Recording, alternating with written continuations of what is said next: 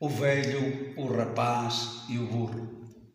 Lá para os lados de Regofe, um rapaz e um velho houve, decidiram um belo dia de burro vir à feira da vila.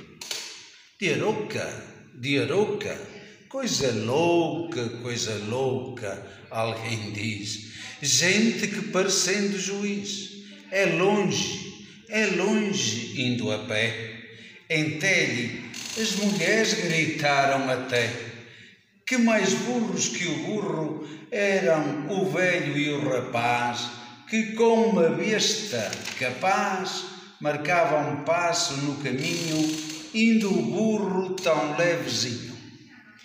Que a razão indicaria que o burro levaria o velhinho no lombinho, dando razão às mulheres o velho sobe para a cela e a viagem tornam então. Mas passando na celadinha, as mulheres como sardinha soltam em brado a sentença. Olha a vergonha daquele velho. Lá vai ele tão pimpão e o coitado do mocinho, tão cansado rapazinho, arrastando os tamancos então. Desmonta já, ó velho lampeiro, terão as mulheres razão? Salta o rapazinho para o lombo do asno que sem assombro passa na cela em trote. Aí se ouve um velhote com a sua sabedoria que o burro aguentaria com os dois em montaria. Carrega o burrito os dois companheiros, depressa que se faz tarde mas chegando ao fundo da vila, o povo fazendo fila, bradou em viva voz: Ó oh, homem sem vergonha, desmontei já depressa. Mas que modos? Ora é essa, precisais de um castigo. Isso sim, um castigo desta vez. O burro vai descansar, agora vai viajar no costado de vocês.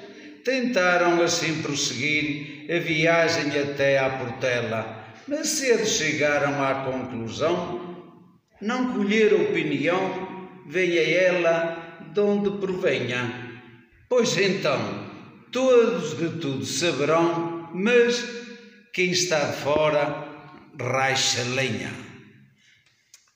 Este texto muito antigo eh, carregado de pedagogia, eh, aprendi-o em pequeno, agora adaptei-o em numa pequena poesia e adaptei também às terras de Aroca.